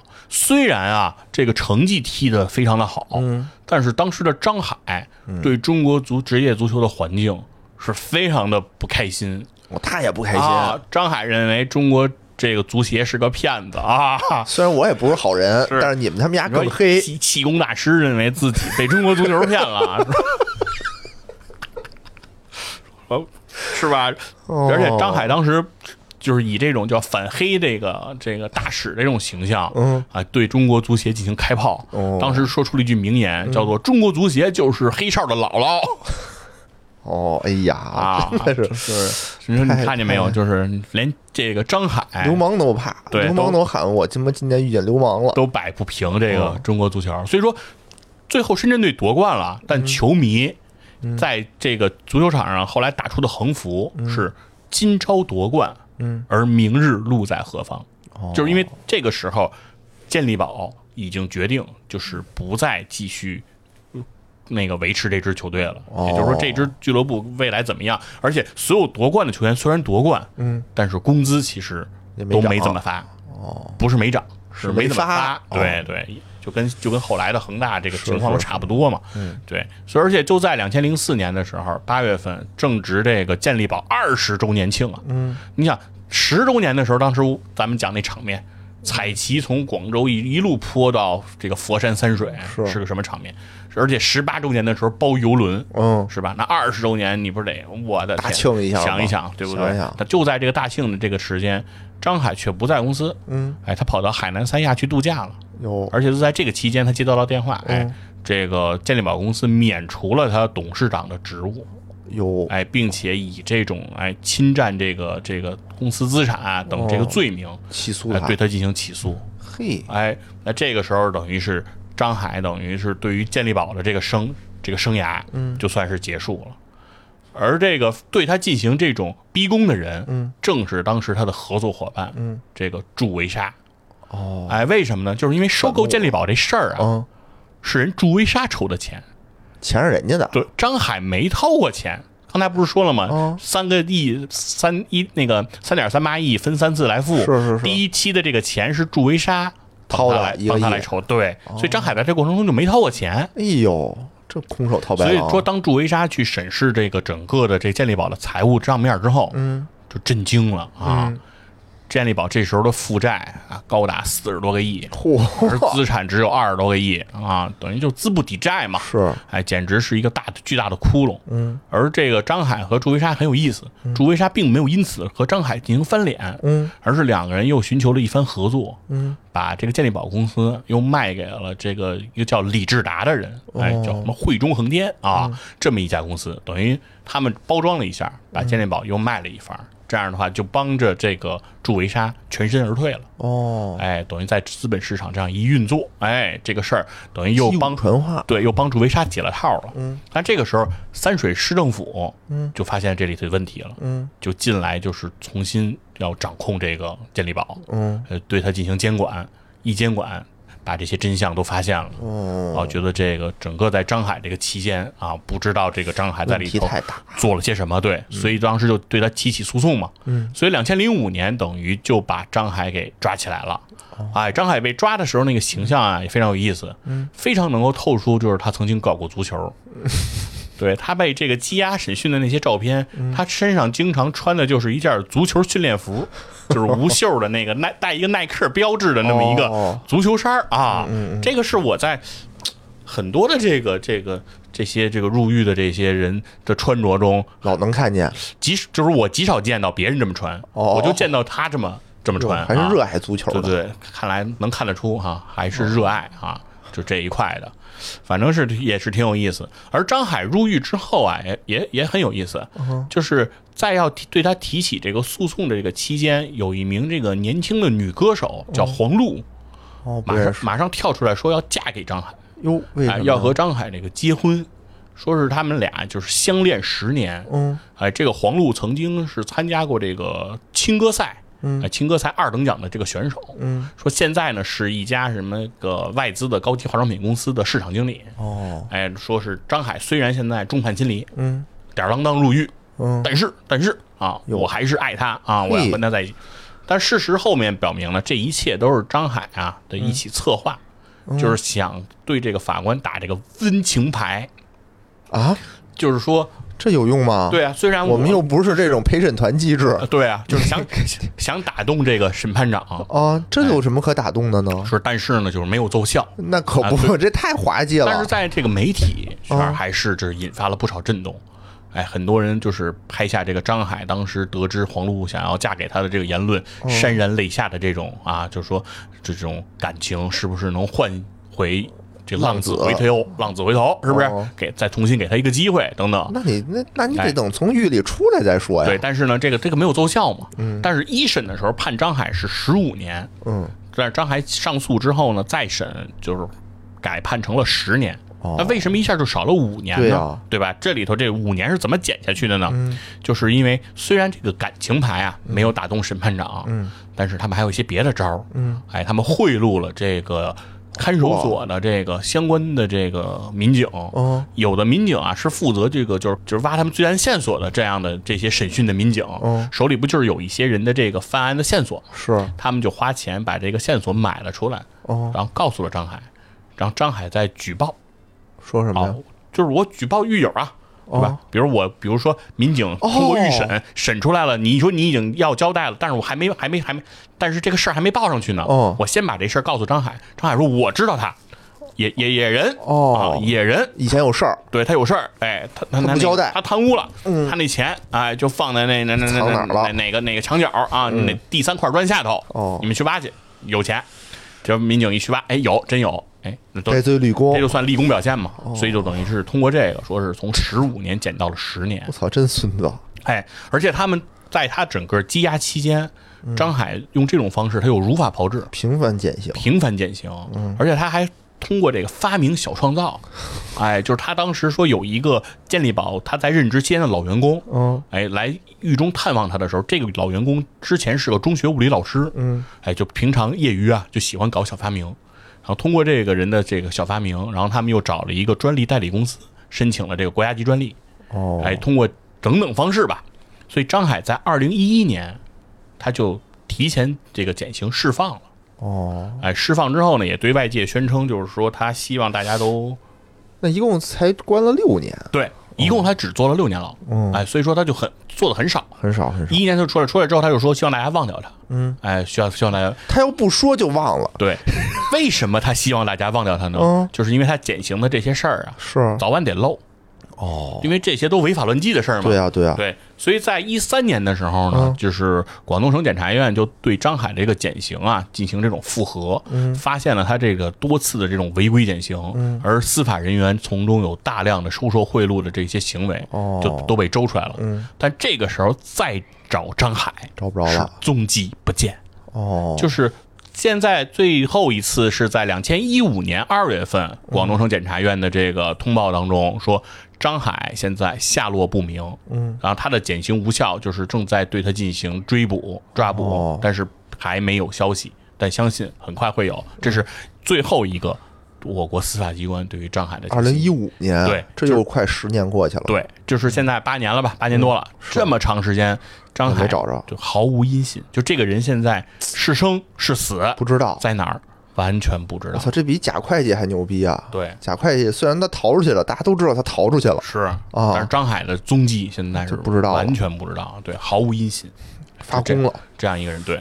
然后咱们再说说这个整个这个呃李经纬，嗯，李经纬在这个签约仪式之后，就是健力宝决定把三水县政府决定把健力宝三点三八亿啊贱卖给张海的这个仪式之后的第九天，嗯，李经纬就突发脑溢血，哎，哎就住进了医院，嗯，就是几乎就是瘫痪了。哦，哎，而就在同一年，两千零二年这一年，嗯，哎，广东省人大就免除了李经纬的人大代表的资格，有。哎，因为他当时被这个哎三水县政府以这个侵吞国有资产以及贪污这些罪名啊，哦说正在涉案，正在进正在进行调查。是，但是呢，真正这个案件的审理，嗯，却在两千一年，也就是八年之后，嗯，才正式开始。哦，这是给这个李经纬做辩护的律师称啊，嗯。其实这种审理其实已经过了这个时效性了。是，按说就是你提起这些诉讼到你真正开始审理的时间间隔不能长达这么多年。是，而二零一一年的时候，这个时候的李经纬其实已经是常年卧床了，嗯，就基本上是已经生活不太能自理了，这么个状态。所以说这一次的庭审，甚至是在呃广东省珠江的医院里进行的。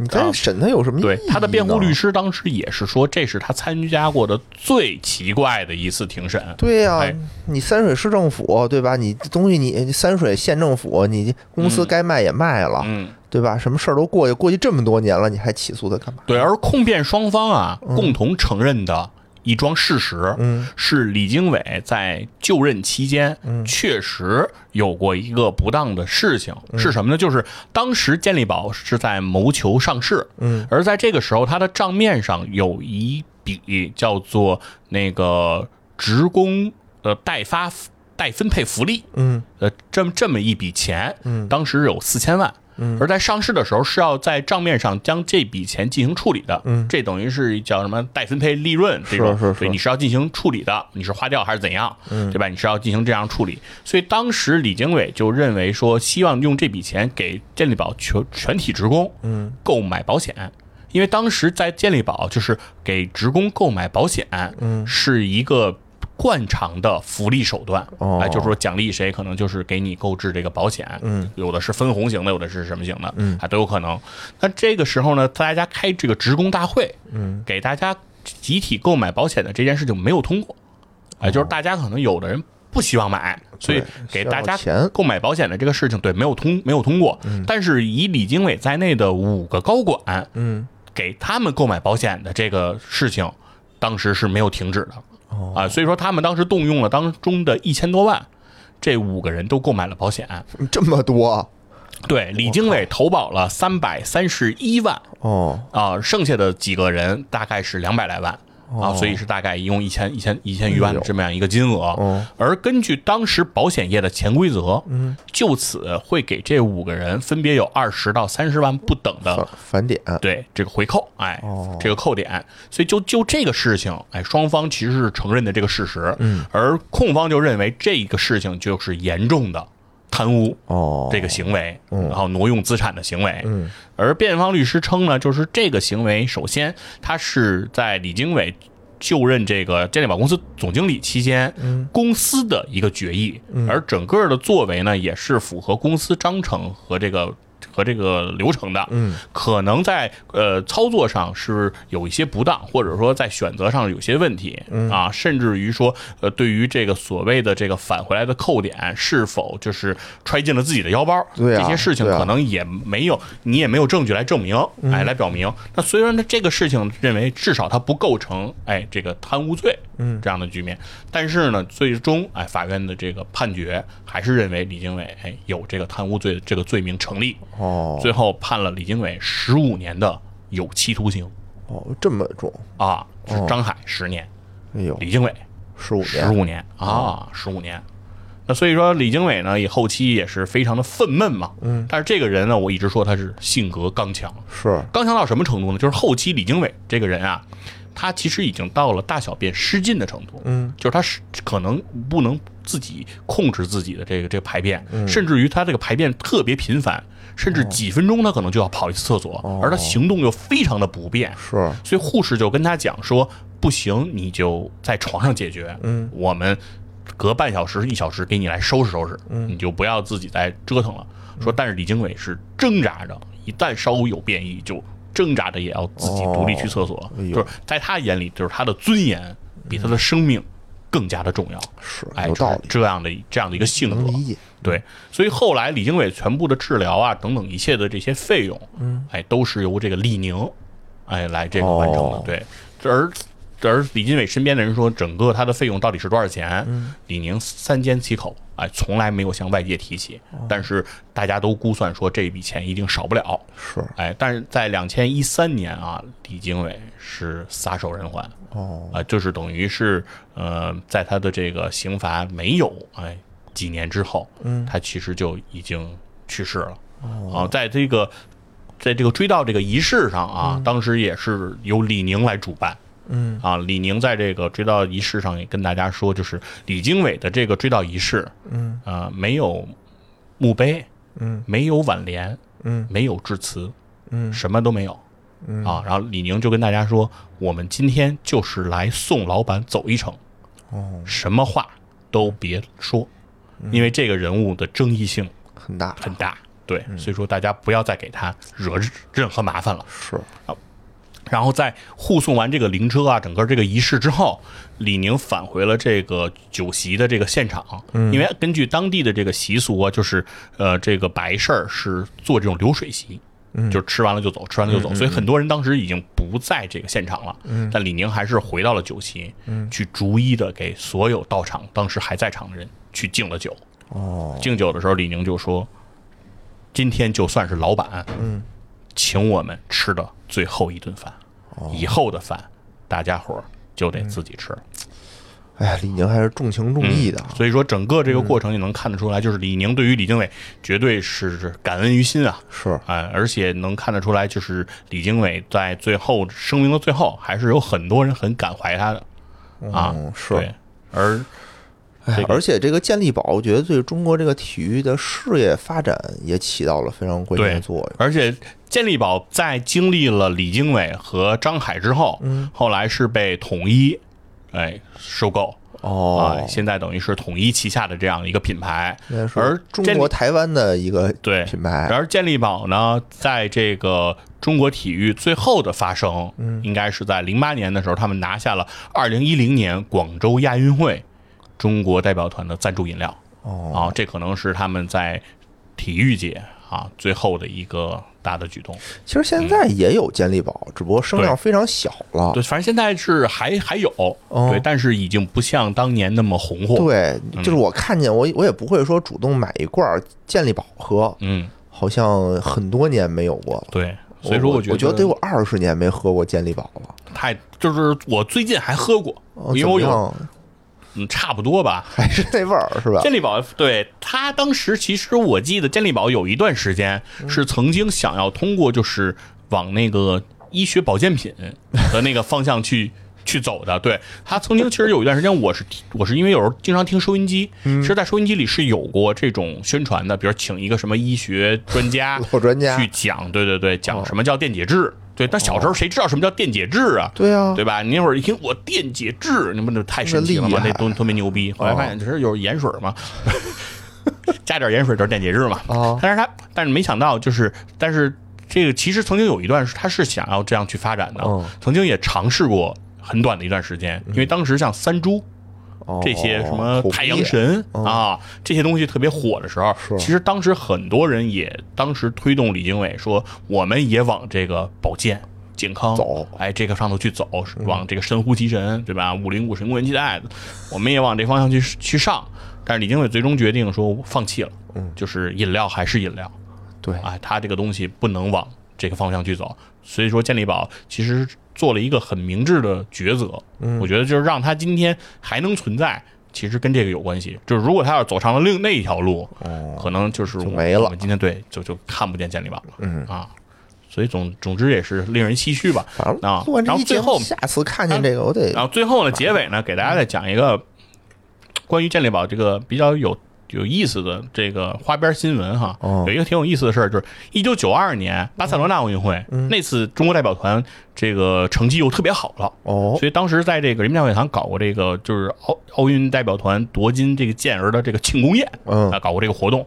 这个活动的主要赞助方也是健力宝，哦而且健力宝当时给了所有的奥运冠军，嗯，一人一个健力宝纪念金罐儿，金罐儿就是一个易拉罐儿，哦但说是纯金的，嗯。说含金量二百克，哇，啊，不少吧？不少不少，说当时这个柔道奥运冠军庄晓妍就拿就领到了这样一个奥运金罐，嗯，说拿到之后这个奥运金罐他就一直就跟家珍藏着，嗯。说还放到这保险柜搁了几年，在银行里租一保险柜，柜 二百克黄金呢，不少呢。对，而且关键啊人家这还是奥运这个好几万冠军的这个是这个这个是这什么意义就它就不只是融了这个黄金的钱了嘛，那得对对对对。纪念意义就更高，所以人家就是存在这银行保险柜里存了好几年，嗯。后来说藏在家里也是非常珍藏，说闺女要看就从来没给看过看，说直到说有一次是闺女考上了重点高中，嗯，就觉得闺女也长大了，拿出来然后说庆祝一下，也是那个拿出来给她看看，就是让你知道知道，就是家里的好东西。嗯，说这次拿出来看了，发现这个罐儿啊鼓包了，有变形了。有说很奇怪，而且呢，就变形的那个地方看着有一个白点儿，有他就沿着那个地方把那个罐儿撕开了，啊发现里面也是银白的哦啊。然后于是他就赶紧拿着这个东西跑到这个金店，哎，去这鉴定，定说我这怎么里头是银白的呀？这是不是是坏了呀，还是怎么？对，是银的吗？是什么嗯？后来经鉴定说这个呃，整个这个罐儿啊就是全铝打造。说那个所谓的那外面的那个黄，也只是一些这个染料颜料，染料啊，对，就是涂的一些连铜都不是对，不不是铜，不是铜，哦就就不是那个那个没没有镀金，就是一点儿金都没有的含量都没有。说这个易拉罐的成本，制造成本，然后大概就是可能二三十块钱，而且而你而你要二三十块钱卖给别人啊，嗯别人也不要。所以当时呢，为这个事儿呢，就是这个还告过这个健力宝公司，哦。就是说，因为说当时在场呢，说李宁啊，这个李经纬其实是是都在场的，哦。但是呢，就是几乎每个奥运奖人不都拿到冠军不都拿到了吗？哦。对，但是后来这个事件反正也是不了了之，因为在他呃发出这个事情的时候，已经时间比较靠后了啊。哦。当时的健力宝，这个应该是零八零九年哦。期间的事情，就是当时的健力宝公司已经既不是李经纬主事，也不是张海主事，就是所以说那个时候没落了，对后面的人就是已经都没在那个期间在健力宝任职了，嗯。所以所有的人也没办法对此来负责了。是。啊，然后后期呢也没有相关的其他的奥运冠军，然后拿出这个罐儿去进行鉴定的说法，对，所以后续也就不了了之了。是，嗯，总之这是最后算是一个花边儿吧，啊，当时不知道是怎么想的，反正之后听完这期节目吧，嗯我下次再看见健力宝高低，我得买一罐尝尝，是这到底是什么味儿？已经改成什么味儿了？是，啊而且我觉得它健力宝对我这个运动到底有没有用处？是应该是没有什么用处。运动就要健力宝啊您想身体好，请喝健力宝，健力宝让世界尝尝中国的味道啊！行吧，呃，今天咱们这个把整个这个健力宝捋了一捋，对吧？其中还包含了和咱们这个中国体育界相关的一些事情。然后呢，大家如果对这个体育感兴趣的朋友，可以去收听我们这个细菌佛老师的另一档节目，叫《体坛站着侃》。感谢大家收听，拜拜。